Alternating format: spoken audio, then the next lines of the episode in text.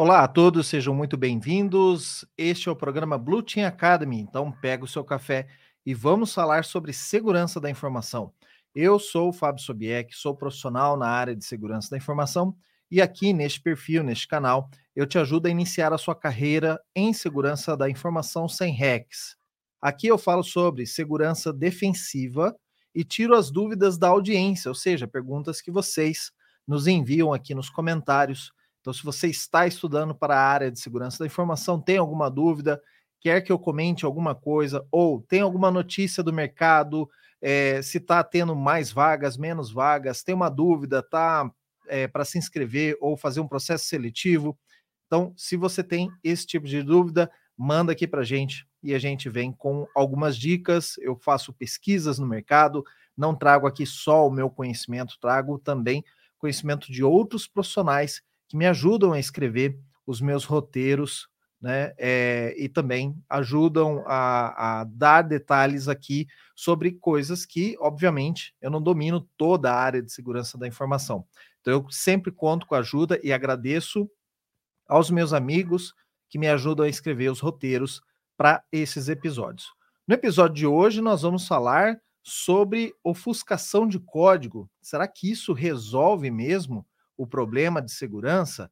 Que tipo de é, hack que nós podemos proteger a aplicação quando utilizamos ofuscação de código, tá? Então, ao final, nós vamos dar um veredito se funciona ou se não funciona.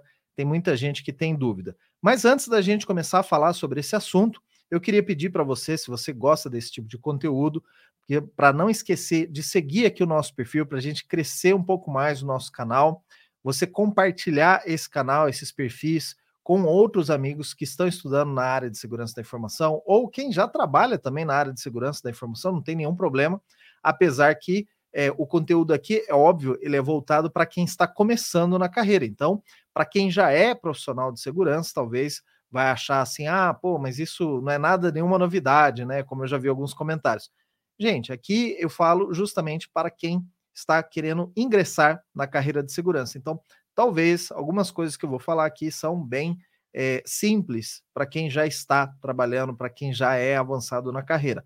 Mas se você gosta de participar, quer comentar aqui, né? Eu tenho alguns amigos meus que participam até do capítulo São Paulo da C-Square, que também uh, de vez em quando aparecem aqui nas minhas lives, nos meus vídeos e comentam. Eu agradeço bastante a vocês pela força que vocês me dão com a sua audiência, tá ok? Então vamos rolar a nossa vinheta aqui e aí depois nós começamos o nosso assunto principal.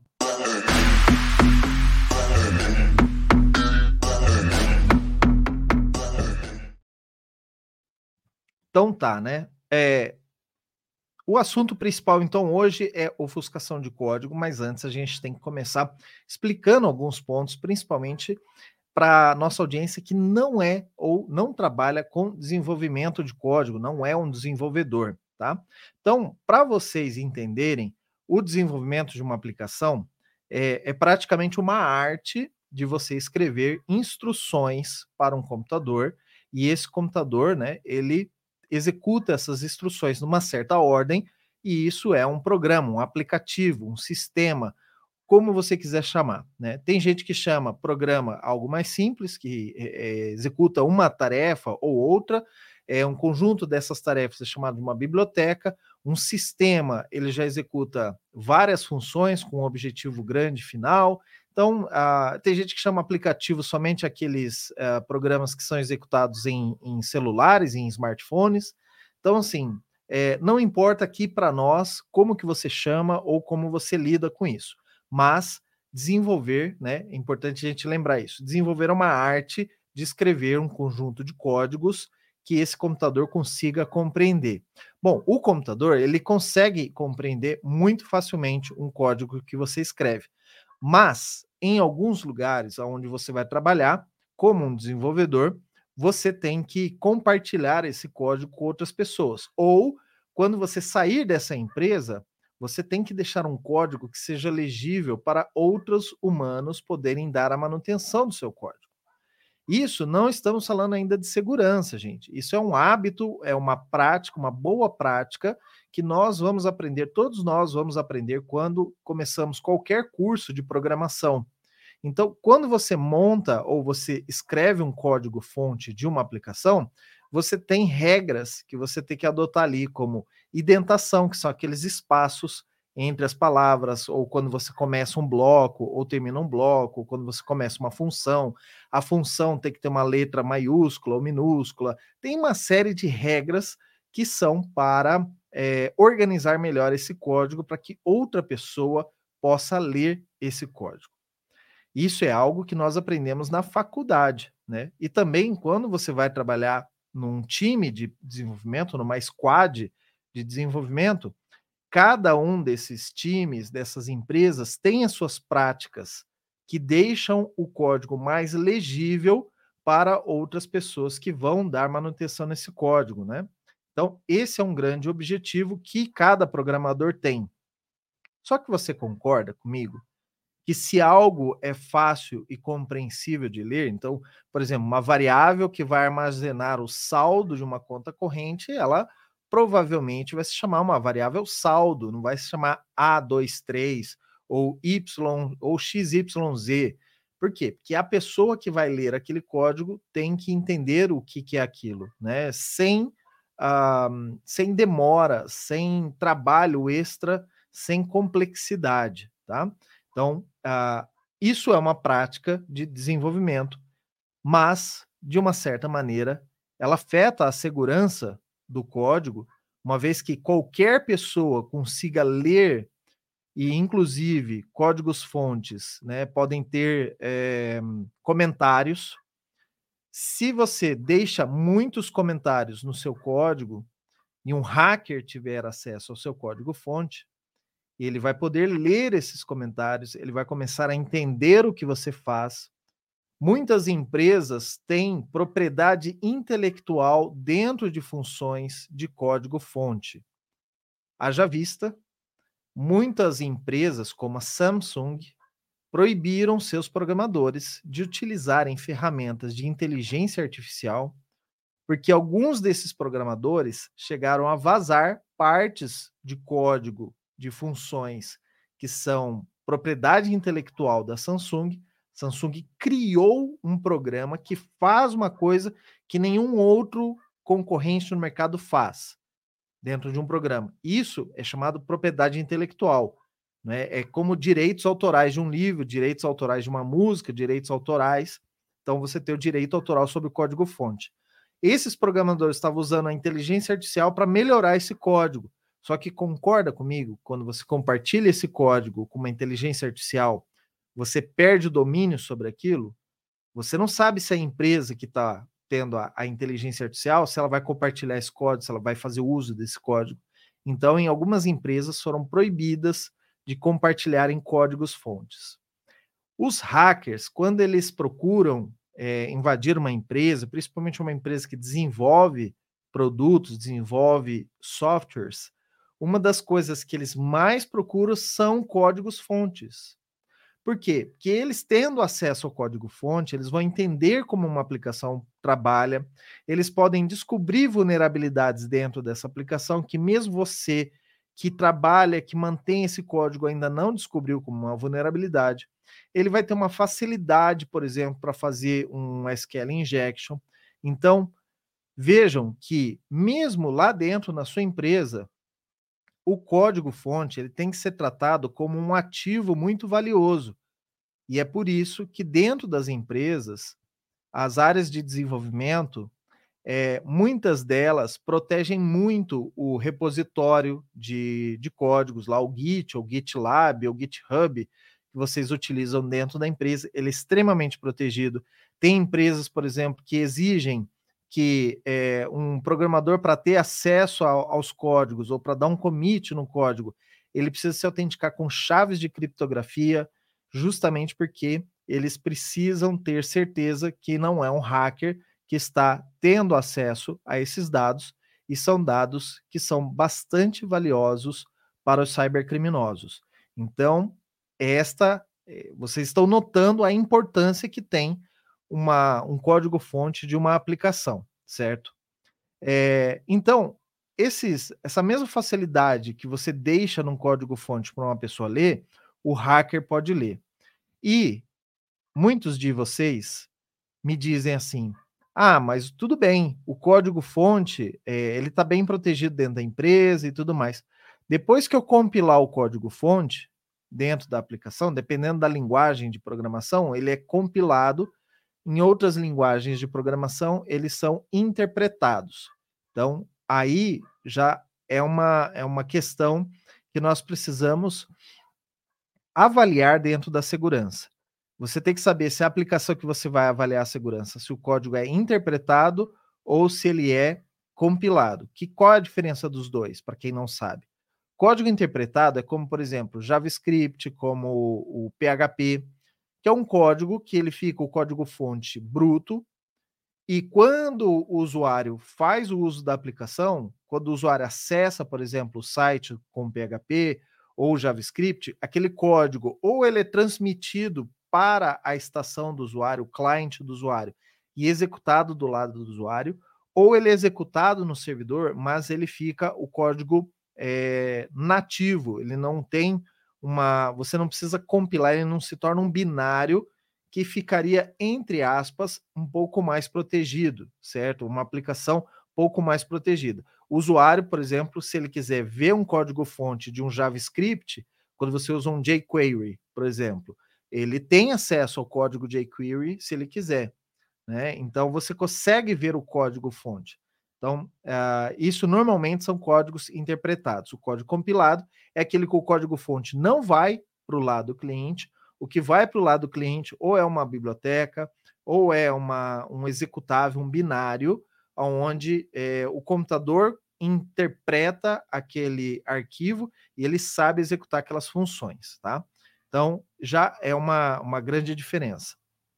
Mesmo assim, quando o código ele é compilado e enviado para o, o client, enviado para o usuário final, o usuário final tem acesso àquele código compilado, não significa que ele não consegue desfazer a compilação e olhar o código-fonte. Por exemplo, o Java. O Java, se você tem o código-fonte, ele é um arquivo texto com uma extensão .java. Uma vez que você compila, ele vira um arquivo, não é um arquivo binário, mas ele vira um arquivo compilado chamado .class, uma extensão .class. Ah, se o, o, usuário final pegar um editor de textos e abrir esse .class, ele não vai ver o código fonte. Em alguns casos, ele vê ali uma, uma mensagem de erro, uma string utilizada dentro da aplicação, às vezes fica visível, mas não é, é legível. Mas o usuário, ele mesmo um usuário simples, que não tenha muitos conhecimentos, não é um usuário hacker que tenha conhecimentos avançados, ele pode usar programas chamados decompiladores, como o Java Decompiler, como o APK Decompiler, e ele consegue extrair um código-fonte semelhante ou mais próximo do real possível. Ou seja, ele desfaz a compilação e consegue mostrar o código-fonte para uh, ah, o usuário final. Embora ele esteja decompilando esse material, ele não vai conseguir, por exemplo, às vezes ver o nome correto de uma variável. Um código decompilado, às vezes, ele não tem a indentação correta, então ele é um pouquinho mais difícil de ler, tá? Então, embora o usuário final não precise ser um hacker, mesmo que ele decompile o código, ele também não vai ter um código simplesmente exatamente a cópia do seu código que você criou ele vai ter um código um pouquinho modificado, mas não é nada impossível de se compreender. Até vou contar uma história aqui.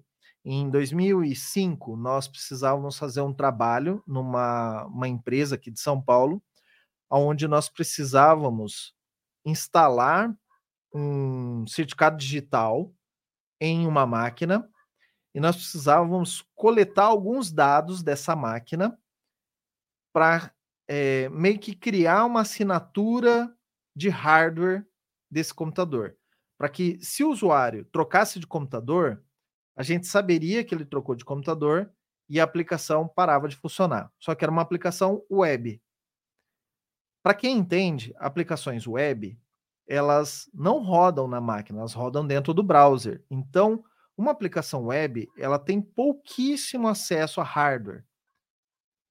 Uma aplicação web, ela provavelmente não vai acessar é, dados de HD, número de série de CPU, quantidade de memória.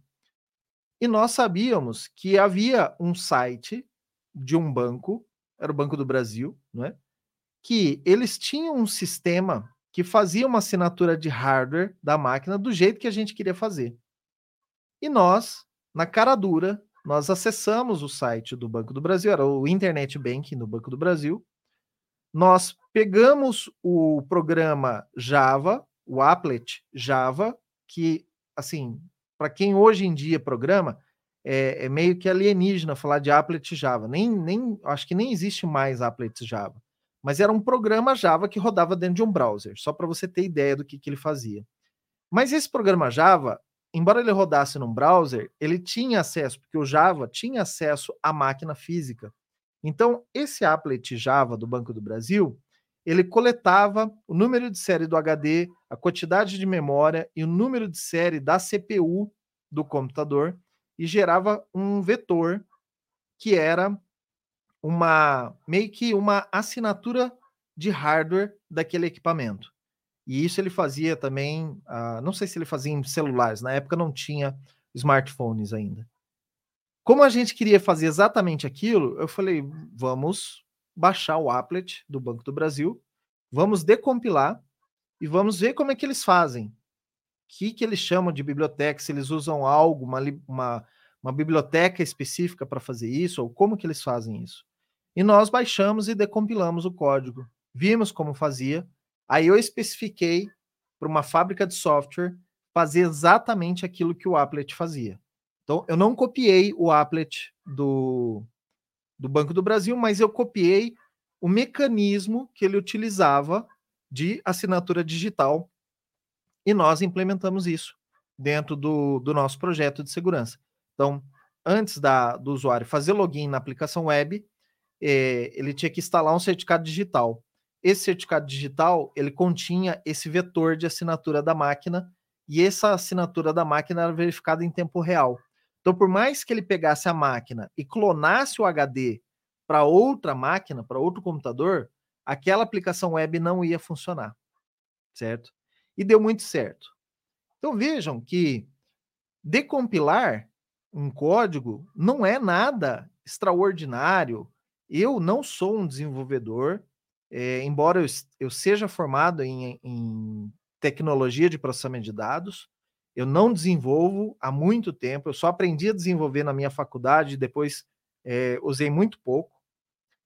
Então, mesmo eu não sendo um excelente programador, eu consegui entender o código-fonte decompilando, obviamente, de uma função bem específica. Então, não há, não acreditem que a segurança está feita porque o código é compilado que não uh, resolve dessa maneira. Uma outra técnica que os hackers e, e até a área de segurança utiliza para é, ler códigos-fonte ou chegar ao código-fonte é uma técnica chamada de engenharia reversa. Ah, mas engenharia reversa e decompilar é a mesma coisa. Não, não é a mesma coisa. Uma vez eu assisti uma palestra de um profissional de segurança que ele é especialista em engenharia reversa de malwares. E, gente, o malware, ele é escrito assim, ele é extremamente seguro, tá? É, uma das técnicas que o hacker utiliza para escrever um malware é a ofuscação de código. E lá ele fez, ele, ele executou a engenharia reversa de vários malwares e também de programas de mercado, assim, coisas que eram conhecidas. E, gente, engenharia reversa não é só decompilar. Engenharia reversa é você entender quais registradores de memória, quais funções o, o programa está chamando, quais, eh, se ocorre uma chamada de API, se ele grava um bit, se ele lê um, um espaçamento de memória, se ele, se ele gasta, ele, por exemplo, se ele tem um contador de tempo, às vezes você executa uma função e aí você adiciona no seu código lá, espere 30 segundos para executar a próxima chamada.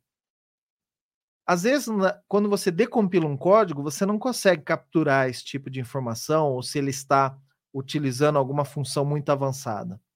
Mas na engenharia reversa, como você olha diversos parâmetros da máquina, memória, CPU, é, endereçamento, barramento de dados, eh, barramento de, de informação para HD, se ele está acessando a USB, se ele está acessando hardware, Engenharia reversa é muito mais do que só decompilar o código, tá?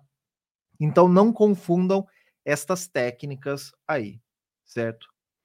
Os ofuscadores de código, então, são técnicas que nós, quando vamos desenvolver uma aplicação, e os hackers também utilizam isso quando criam seus malwares, ele serve para, depois que você fez o seu código, você testou o seu código, você validou o seu código, todo mundo que precisava ler esse código, li, leu o código, você gravou lá no seu repositório o seu código. Depois que você fizer tudo isso, e o espaço onde você vai criar um pacote que vai mandar isso para o cliente, ou criar um pacote para enviar para o servidor de produção ou para o site de produção, nesse momento o, uma ferramenta de ofuscação de código entra em cena e ela pega o seu código-fonte e transforma em algo que seja muito complexo de se ler por uma pessoa humana. Por que isso? Que, eu estou tendo cuidado ao falar isso?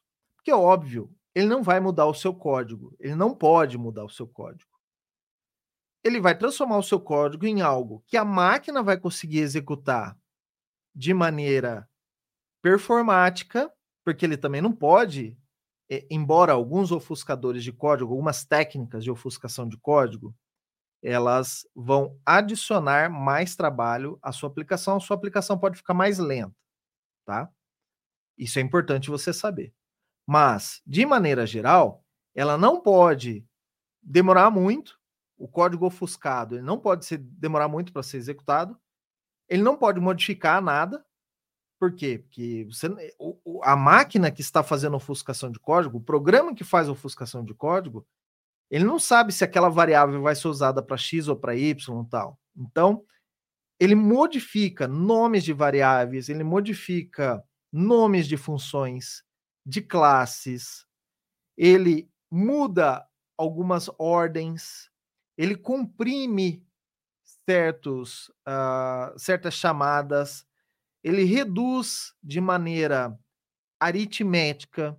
Então, às vezes, você coloca lá é, x dividido por 2, não sei o que, não sei o que. Ele muda a maneira como você escreveu o seu código para uma função matemática que vai dar o mesmo resultado mas que se um ser humano for olhar lá, ele vai, hum, não estou entendendo isso aqui, né? Por exemplo, nem todos vocês entendem de logaritmo.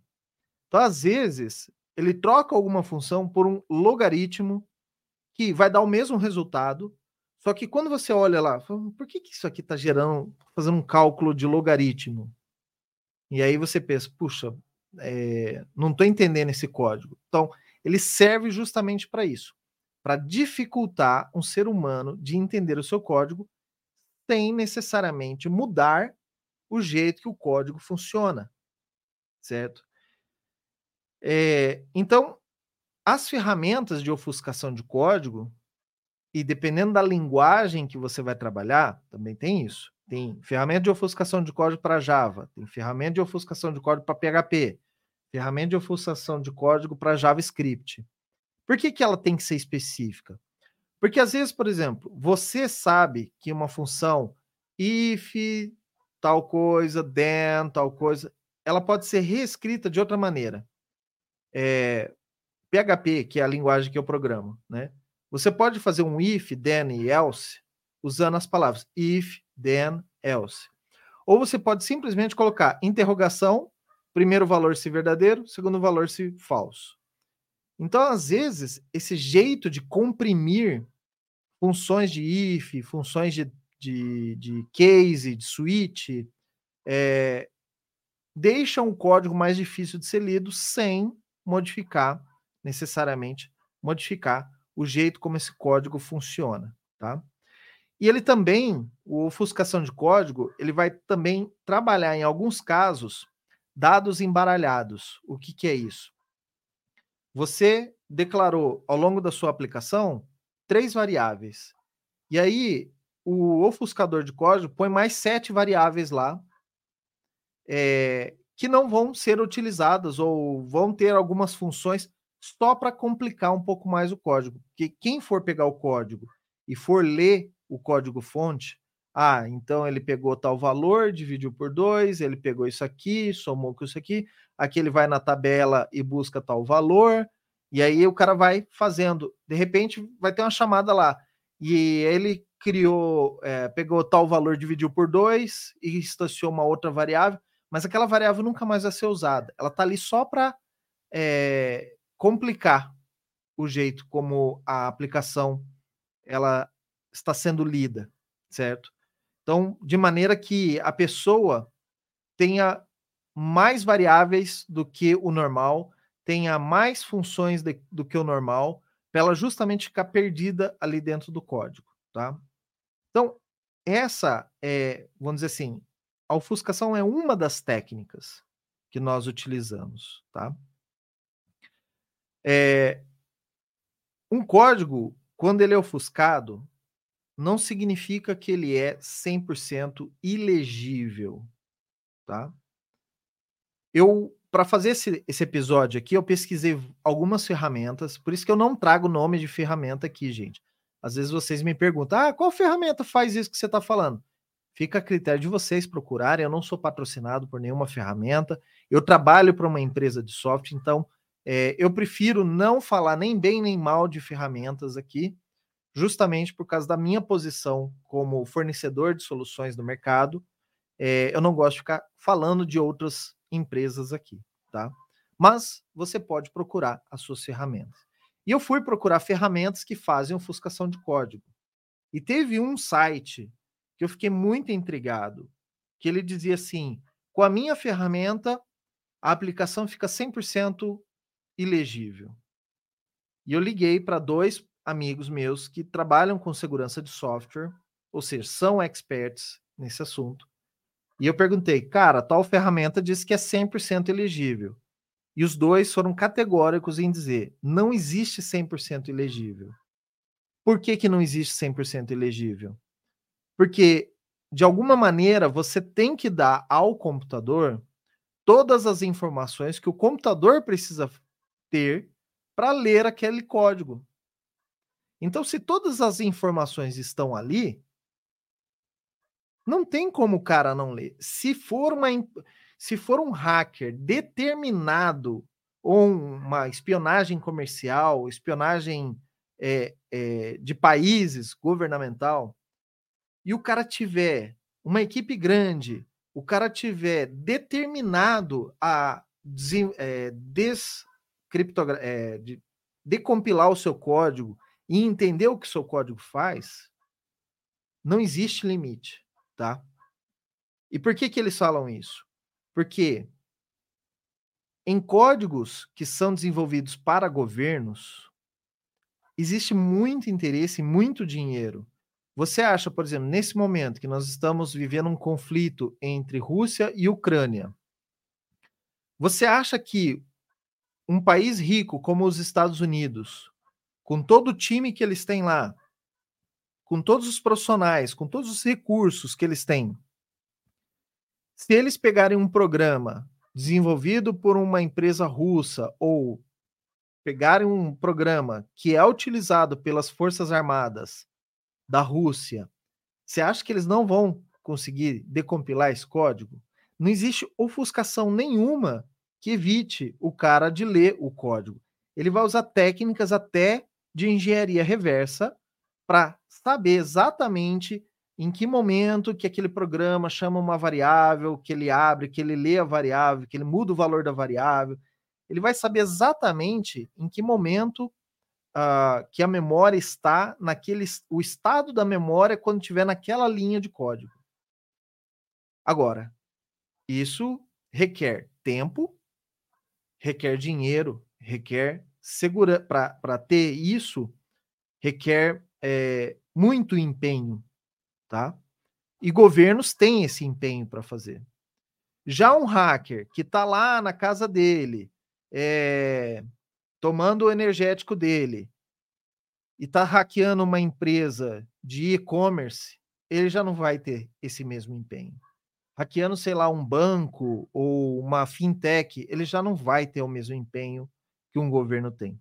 Nestes casos, o, quanto mais seguro você deixar a sua aplicação, né, quanto mais protegida você deixar a sua aplicação, mais tempo esse hacker vai levar. E, como eu sempre digo aqui, gente, o criminoso, ele é preguiçoso. Se o criminoso gostasse de trabalhar, ele seria um hacker ético, ele seria um profissional de segurança, que a gente tem que trabalhar para caramba. O criminoso gosta de facilidade.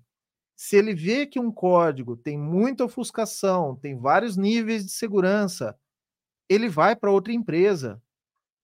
Eu canso de ver hackers em palestras, é, mesmo palestras excelentes como a Defcon.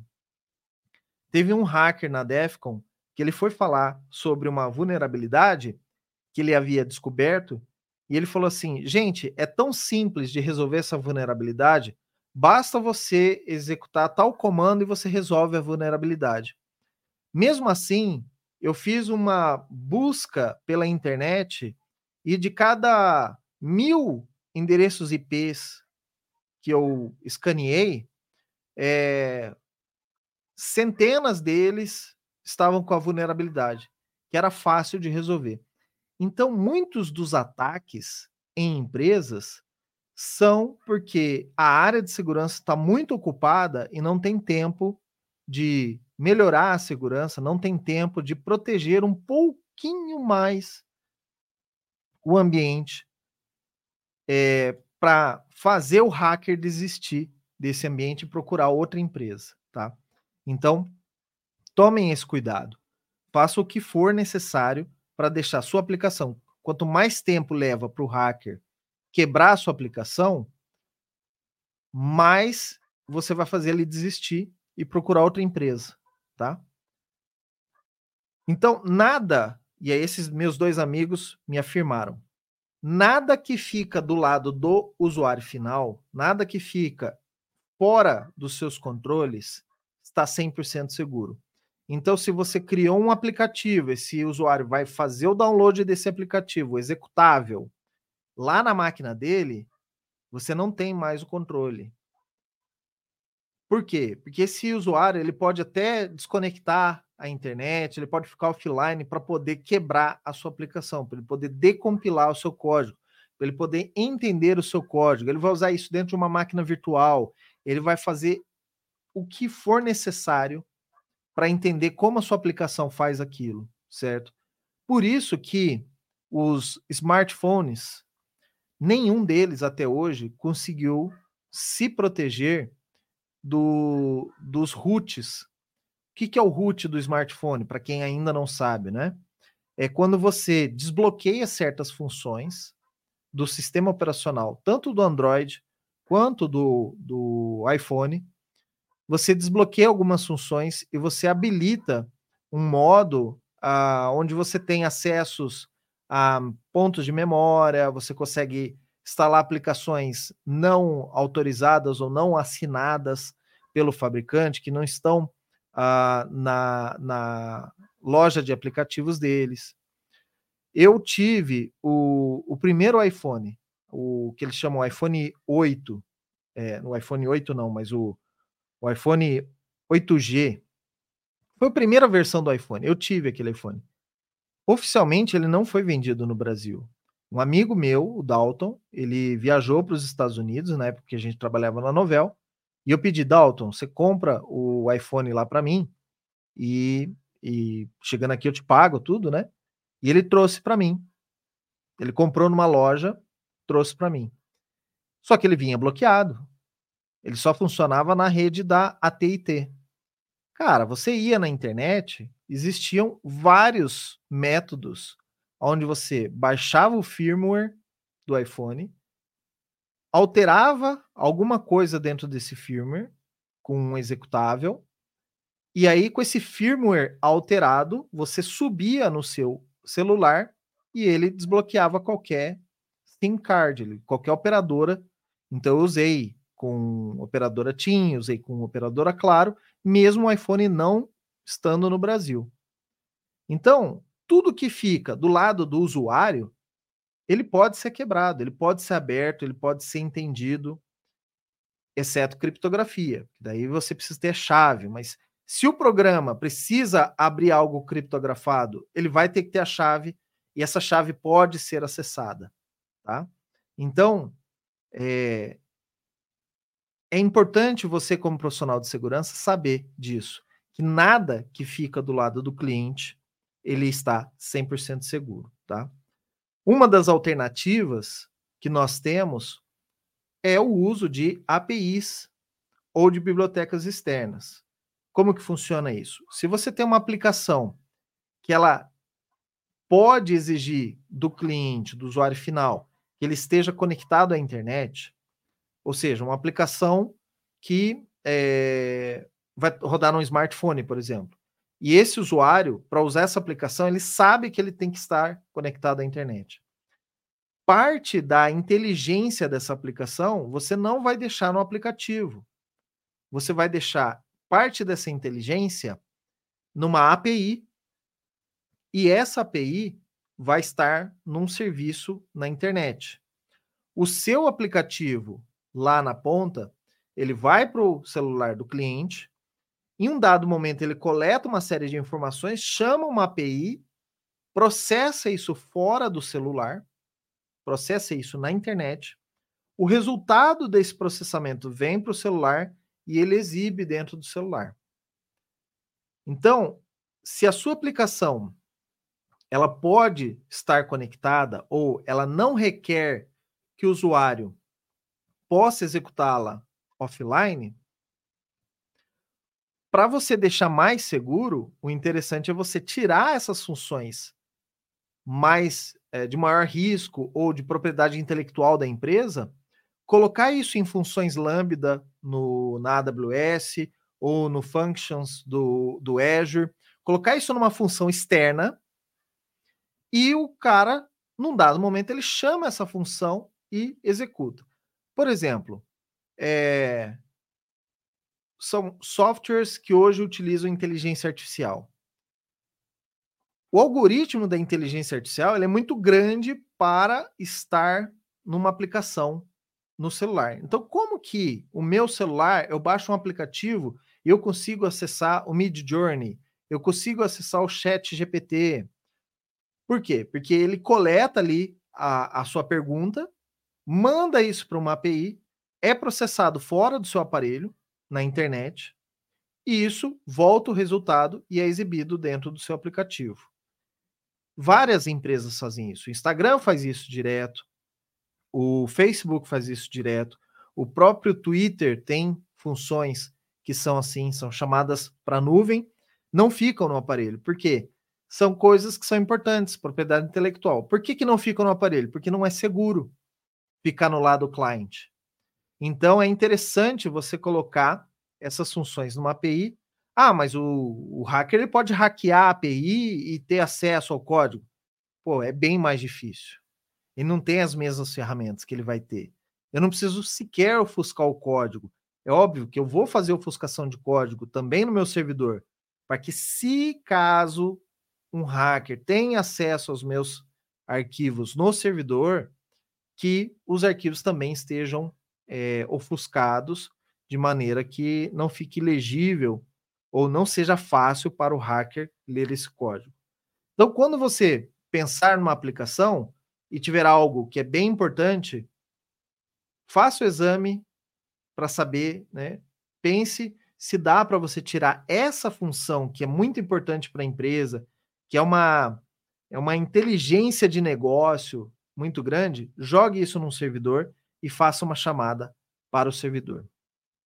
Pessoal, estamos chegando ao final desse episódio e como você sempre sabe, ao final aqui eu digo o jeito correto, o jeito errado de fazer, é, de tratar esse assunto, né, de ofuscação de código e, e também dou alguns passos de como você pode começar a implementar ofuscação de código no seu uh, ambiente, na sua empresa hoje mesmo.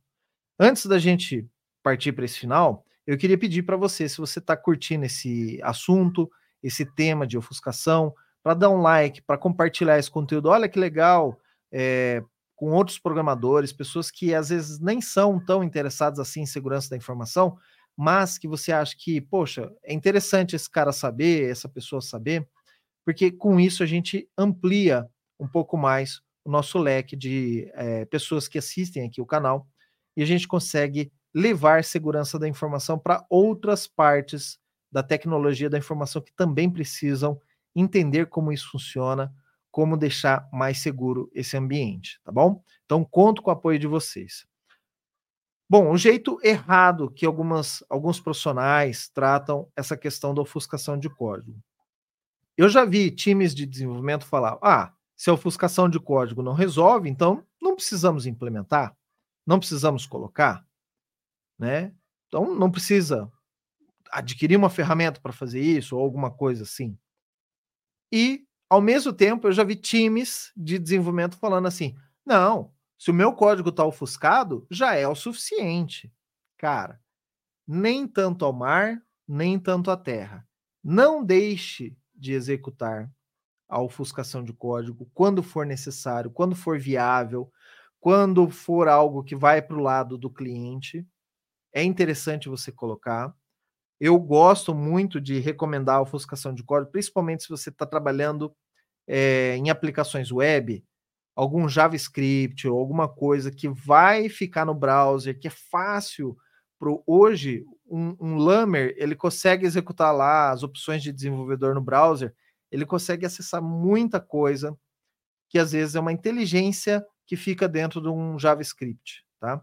Então, a, Utilize com sabedoria a ofuscação de código e também não deixe de utilizar, porque é, não resolve. E não ache que só a ofuscação resolve, tá? Como sempre eu trago aqui, isso é uma das técnicas, existem outras, tá? Já o jeito certo que nós ah, falamos da ofuscação de código, ela é altamente recomendada quando eu vou trabalhar aplicações web. Porque hoje as aplicações web elas são o local mais fácil de se fazer um debug. Óbvio que eu não vou fazer um debug ou um, visualizar um código de aplicação web no celular. Eu vou pegar um computador para isso, telas grandes, onde eu posso baixar arquivos, é, tudo que é uma aplicação web, que é código, né? Que é, é código JavaScript, é, CSS e o que seja, ele precisa estar acessível. Então, o, o, o atacante, quem está interessado em ler seu código, ele consegue usar uma ferramenta como wget, por exemplo, e até o próprio browser mesmo, pegar o URL certinha da biblioteca, colocar lá, ele tem acesso à biblioteca, porque o browser precisa ter acesso à biblioteca a, ao código-fonte. Né?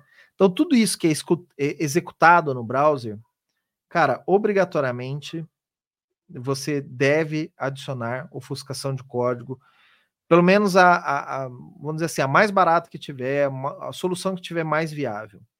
E também para desenvolvedores de aplicações móveis.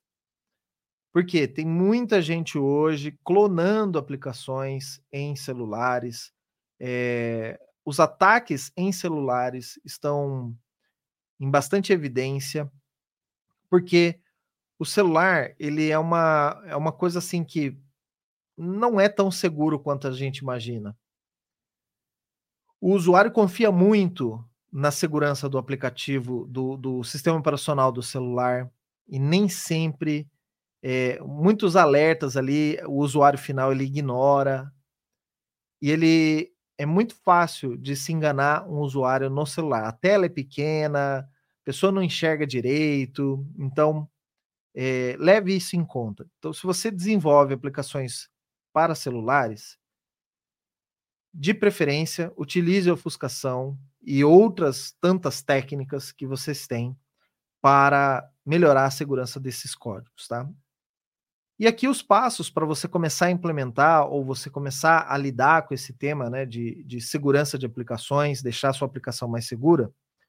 Primeiro passo que eu falo é entender com o desenvolvedor da aplicação é, o que, que essa aplicação faz, o que, que esse sistema faz, o que, que ele pega de dados, o que, que ele transforma, para que, que ele transforma, para que, que o usuário final vai utilizar isso? É, com isso, você entendendo o que a aplicação faz, você já começa a avaliar pontos onde um criminoso gostaria de ter acesso ou um criminoso gostaria de é, clonar a sua aplicação ou modificar a sua aplicação, tá? No segundo passo, entenda como essa aplicação processa essas informações. Primeiro você entendeu o que ela faz, depois como ela faz. Ela processa isso no, na CPU, no, na, no processador do celular, ela processa isso no browser, ela processa isso no servidor. Aonde está essa informação nesse momento que ela está processando? Ela chama uma API, essa API é, tem chamadas seguras, tem uso de certificado digital, é criptografada essa comunicação, Entenda tudo isso, tá? Então, como ela é, como os dados são transmitidos. Um terceiro passo, discuta com o desenvolvedor ou com o time de desenvolvimento em quais casos eles entendem que é ideal ter ofuscação de código, quais casos e locais onde não vale a pena ter ofuscação de código, porque eles, mais do que nunca, eles entendem bem a aplicação, eles conhecem a aplicação por dentro, eles sabem aonde tem os maiores riscos, aonde tem uma variável que é importante para o sistema, onde está uma chave de criptografia, alguma coisa assim. Então, em alguns momentos, eles vão, olha, essa parte do código, essa função, ela é muito perigosa para nós. Se um, um, qualquer outro programador tiver acesso a isso, ele vai conseguir acessar outro lugar da aplicação, ou ele vai conseguir entender o que, que a gente está fazendo aqui. Então, converse com os desenvolvedores ou time de desenvolvimento e discuta os melhores lugares para se colocar os recursos de segurança. E também, por último passo aqui, discuta com o time de desenvolvimento e sugira outros métodos de segurança que não somente a ofuscação de código. Existem é, aplicações onde um profissional fez uma avaliação e falou: olha, você está aqui desenvolvendo uma parte de código, uma função no código, que o próprio sistema operacional já tem isso nativamente. E não é porque o programador é ruim ou alguma coisa, mas que às vezes ele está tão ocupado que ele não sabe que o sistema operacional nativamente faz aquilo. Então, usar ao máximo funções nativas, usar ao máximo, e aí, assim, ao máximo não, mas usar com sabedoria bibliotecas externas. Às vezes é uma biblioteca que você utiliza, por exemplo, quem vai trabalhar com imagem, utiliza FFmpeg.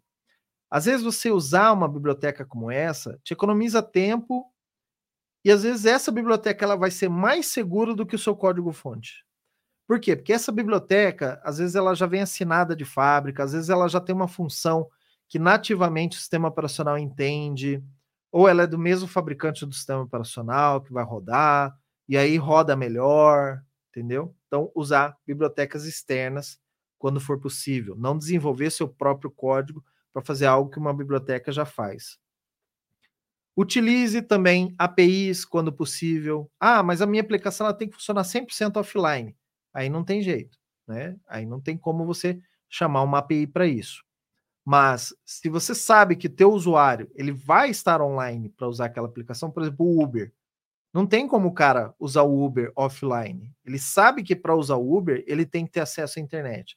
Então, o desenvolvedor do, da aplicação Uber, ele sabe que certas funções ele não vai deixar o código fonte lá, né, é, de como ele faz para chamar o, motorista mais perto. Ele joga isso por uma chamada, uma API, e essa inteligência de achar o motorista mais próximo da geolocalização do usuário fica a cargo lá do servidor, não vai ficar isso na aplicação, tá? Porque isso é uma propriedade intelectual do Uber, certo? Então, utilize APIs quanto máximo possível e também utilize assinatura de código. Eu trabalhei rapidinho, a última história que eu vou contar aqui, que nós já estouramos o tempo bastante aqui. Eu trabalhei com uma API e, e nós utilizamos, uh, nós fazíamos a verificação da assinatura dessa API. E o cliente, sem saber disso, né, ele foi lá e atualizou uma, uma biblioteca, porque ele achou, ah, é, usando a 402 e eu quero ir para 50, mas ele não tinha avisado a gente. Quando ele trocou a biblioteca, a aplicação parou de funcionar. Por quê? Porque a gente validava a assinatura digital da biblioteca e de alguns códigos é, como segurança. E aí, quando ele trocou a biblioteca sem avisar a gente, aí, obviamente, o aplicativo parou de funcionar, porque não batia a assinatura.